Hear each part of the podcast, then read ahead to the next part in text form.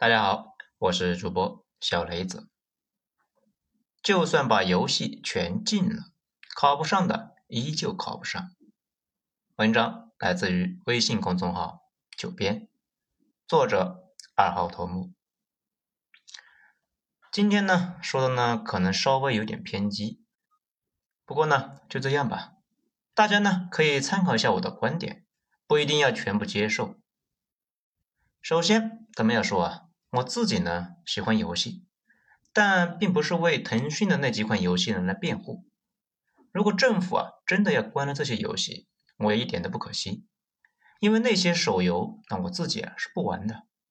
我玩的是 Steam、PS5 和 Switch，这玩了十来年，自认为呢对游戏有点品味，对游戏呢有基本了解的人都知道，腾讯那几个游戏啊和贪吃蛇差不多。我孩子啊，要玩游戏的话呢，我也不会让他碰手游。没别的问题，手机游戏啊太 low，那破玩意呢能够叫游戏吗？简直是杀马特绿毛精神小伙呢在村边养土啊！这两天不少人呢好像又学会了一句话啊，说什么每年花几十亿吸引最牛逼的头脑过来呢开发游戏，就是啊为了吸引人玩，这天天到处刷。讲真的，类似于《使命召唤》，这是我的战争，蒸汽朋克、文明六那种游戏呢？你说符合这个套路，那也就罢了。我国国产的那几个货呢，有一个算一个，识货的人眼里面呢，基本都是垃圾。他们开发过程中花的大部分的钱呢，都是给了营销啊，也就是获客成本。如果你玩这个东西都上瘾的话，估计你看狗打架都停不下来。还有人呢，把自己的失败归给了手机游戏。说真的，如果那么 low 的手机游戏都能够让你呢欲罢不能，你这辈子啊还是别出新手村了。外面的世界太危险。可能呢，有人说啊，我不懂基层。拜托，我怎么能不懂呢？我出身比绝大部分人更基层。我自己是从小县城考大学考出来的，见识过什么叫做淘汰率，那真的是惨烈啊！初中升高中淘汰三分之二，县城的高中呢有六十人一班，一个本科都考不上。我呢倒是考到省里面的重点中学去了，而我们那几个重点中学呢，基本是包揽了所有的九八五、二幺幺，根本呢不给其他的中学机会啊！我初中在县城读的。县城学校呢是什么样？实在是太了解了。每个班都是啊，前几排在学习，后面的不知道在干啥，反正是干啥的都有。大部分在发呆。到了后几排呢，唠嗑的、看小说的、写信的，几乎就没有学习的。那个时候，两千年刚过，网吧出现没多久，游戏呢还只是有一个红警，不过啊，街机非常时髦。大本大本的小说在学校里面疯传，这就跟黑市里面枪支似的。大家呢看小说，往往是从金庸开始，然后啊看古龙，看着看着就看到巨黄的黄奕去了。当时学校里面流传着二十页的《寻秦记》原本节选，这黄的是没法形容。后来呢上了大学，这大家呢互相一沟通啊，发现哪个学校都差不多，包括呢各省重点高中。都有这么一个地下黑市，流传着各种大块头，而且呢，也都有那么几本呢小黄书。随后网文崛起，《诛仙》《鬼吹灯》《盗墓笔记》《坏蛋是怎样炼成的》，很多人呢一直在盯着游戏，以为啊残害学生的是游戏。其实中学生花费时间最长的，一直都是网文，而且呢，网文才真的耗时间呢。只是绝大部分的家长不知道这个事情，说不定呢，他们还以为自己的娃在那里学习呢。网文这书呢，一本呢，动不动呢就几百万字啊，更新起来没完没了，而且呢看不完，在任何一个细分的领域啊，都被称为神作的，加起来呢都有几亿个字啊。网文江湖太繁盛。游戏行业吸收进去的那些设计剧情的，一直都是三四流水平，真正的大佬都在网玩圈。顶级网文大佬收入呢，一年是大几千万上亿，这顶得上呢一个好几家的上市公司的利润的综合。大家注意一下啊，大部分的网文大佬那都是单独行动，不是团队。这也有传出啊，说是唐三在水团队，每个人都是一部啊印钞机。为什么他们这么赚钱呢？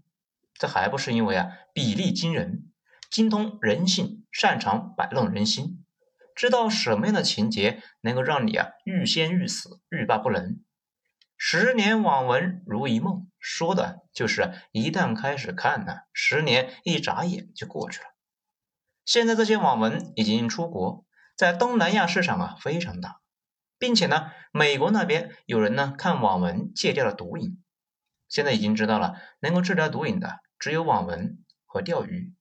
没错啊，钓鱼的瘾也很大，资深钓鱼佬呢经常是白天上班，晚上钓鱼。对于家里人来说啊，长期那都是啊失踪人口。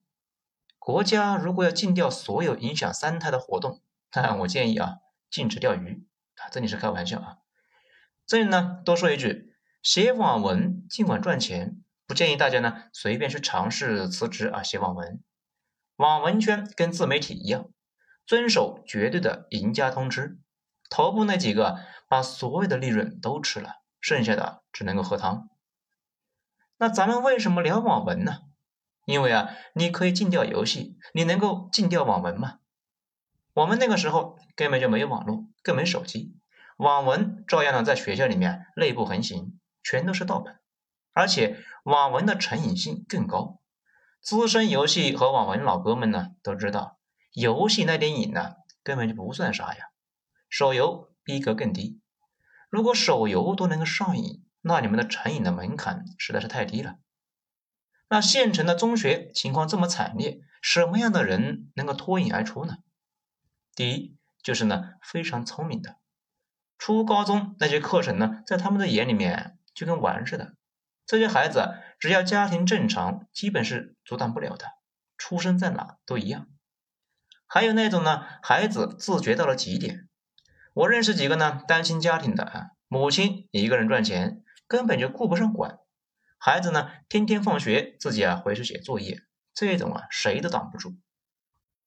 这另外一种呢，就是家教严格的啊，我自己就是，初高中之前，我们呢家里的电视都不放，放学就回家，回家之后啊根本就没有任何可娱乐的，太无聊，以至于呢只要不是教材的都可以当做课外读物。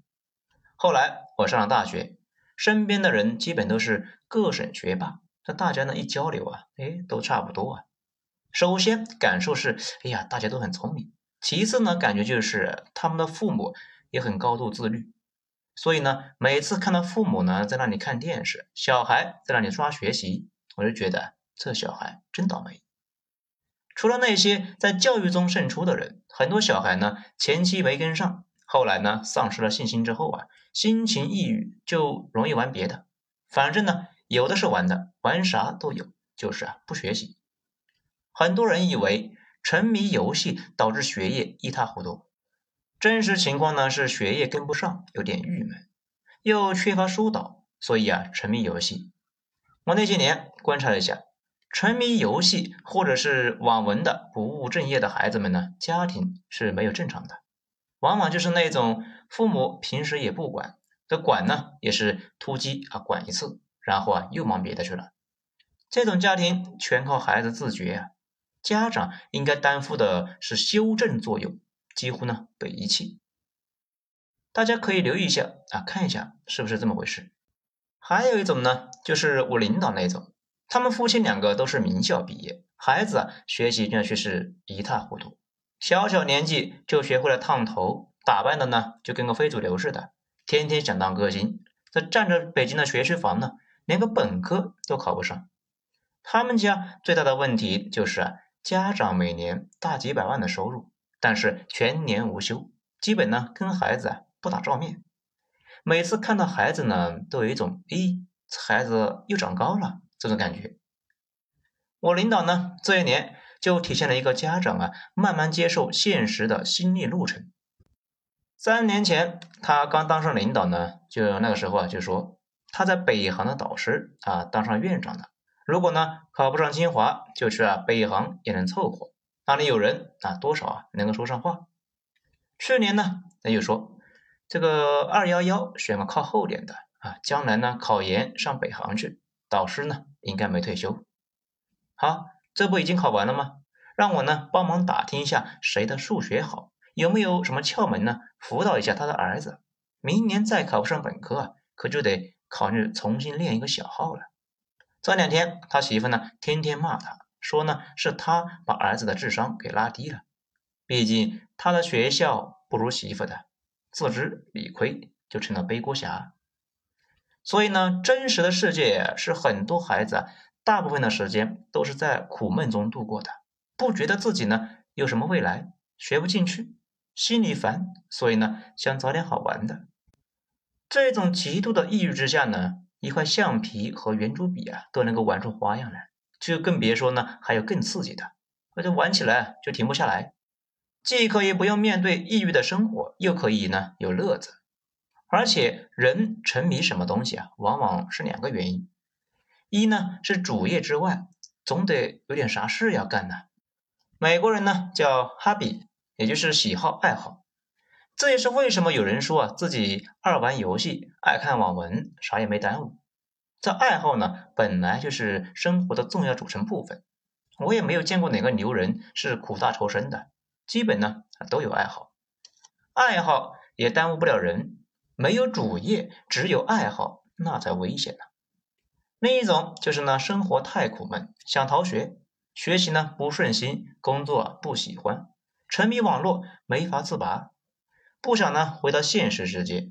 这类的情况，你把游戏禁了，哎，他搞网文；你把网文禁了，他要去搞台球。反正呢，总有什么可玩的。可见呢，绝大部分成瘾行为啊是一个结果，而不是原因。翻开随便一本相关的书籍，都会告诉你啊，成瘾的本质是家庭氛围、亲子关系。也就是呢，跟父母的关系呢是有问题，或者是人的情绪有问题，就很容易啊出现逃避生活，跑去呢虚拟的地方寻求存在感。这越玩越空虚啊，越空虚那就越玩，荒废了真实世界的生活之后，就更没法面对，更需要逃避啊。最明显的一个例子呢，就是美国的大兵们身上发生的，这个学者们呢就跟踪发现。当初在越南战争中染上毒瘾的那些大兵回国之后，如果有一个美满的家庭，很快的就不去接触毒品，过上了正常生活；而那些家庭呢，关系很差，心情长期低落的人，倾向于啊继续服用毒品。所以，孩子沉迷游戏，往往呢只是个结果，可能呢他自己啊无聊苦闷。可能家长啊觉得孩子烦啊，动不动呢就塞手机给他。如果原因已经摆在那里了，就算没了游戏，也会去看网文的。如果没了网文，还可以做一个网瘾少年。一个合格的网瘾少年呢，可以啥都不干，一直呢咔咔咔咔刷网页，能够刷一宿。好玩的东西呢有的是，最 low 的就是手游。如果手游都上瘾，大概率啊内心是极度的空虚。不出意外，啥都会上瘾。这还有不少人呢，在那里聊什么留守儿童没人管啊，天天玩游戏，以为呢进了游戏就能够解决问题。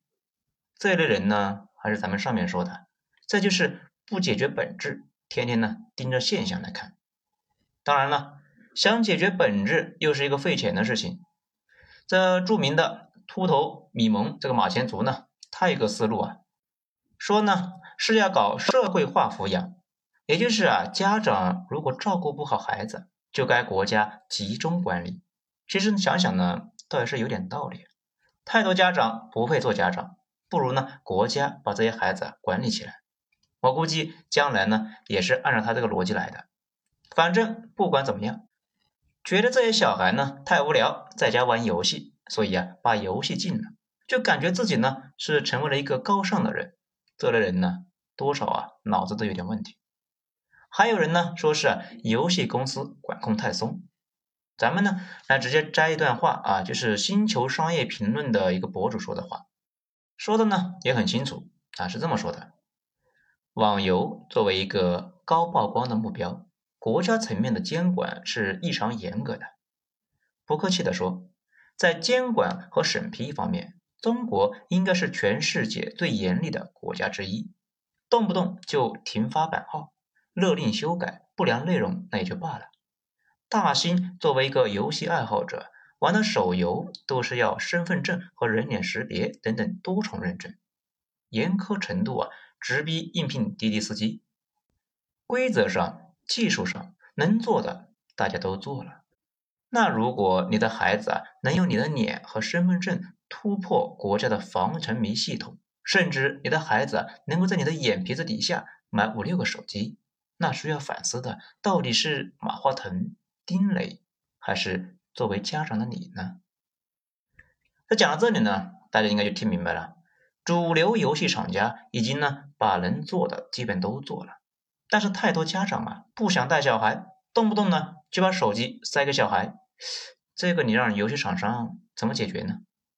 所以说吧，类似如何处理孩子和游戏之间的关系这类的问题呢，政府应该出台规范啊，比如只能成年人实名注册，未成年人不得充值什么的。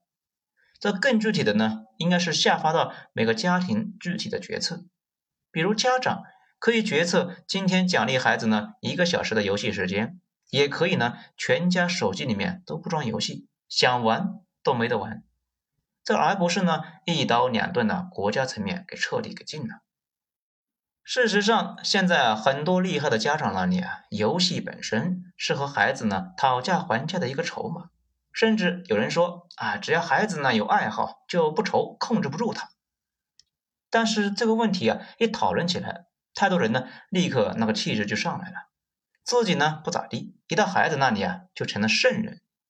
比如自己呢每天业余时间除了刷视频就是玩游戏，然后反过来跟孩子说，千万别玩了啊。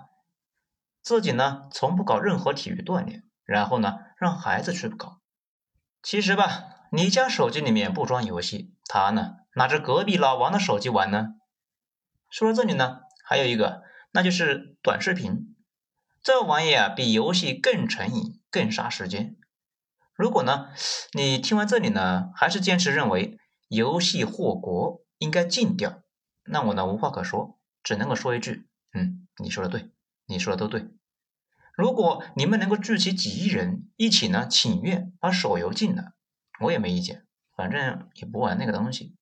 反正呢，你们没有能力啊，把 Steam 和任天堂给禁了。而且你们的孩子啊，迟早会接触真正的端游，到时候才会体会到呢，什么叫真正的上瘾。社会上啊，总是有太多的巨婴，凡事不从自己身上呢找原因，总是啊嫌世界太险恶，环境压力太大，走路呢硌脚，喝水呢拉肚子。全世界都在针对自己，这要是小孩呢，这么想那也就罢了。如果三十来岁了，那都有小孩了，还是这个觉悟呢，这辈子也就那样了。而且呢，我敢保证，就算全部禁了，该啥样还是啥样，什么都改变不了。因为对孩子影响最大的就是家长，孩子无时无刻不在模仿家长，家长什么样，孩子就是什么样。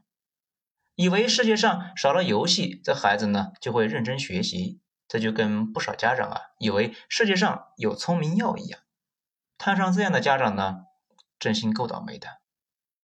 在最后呢，必须得说一句，其实最近这段时间呢，政府的态度还是很明显的，明显在限制呢互联网大厂们技术含量不高、圈钱却很快的一个业务。把资本再往硬件和底层技术上赶，做硬开发的华为、比亚迪还有那几个芯片公司都得到了支持，资本市场股价也能够看得出来。而游戏产业从现在呢看，应该只是一个规范，不会啊大规模的打压，肯定也不会大力的去支持。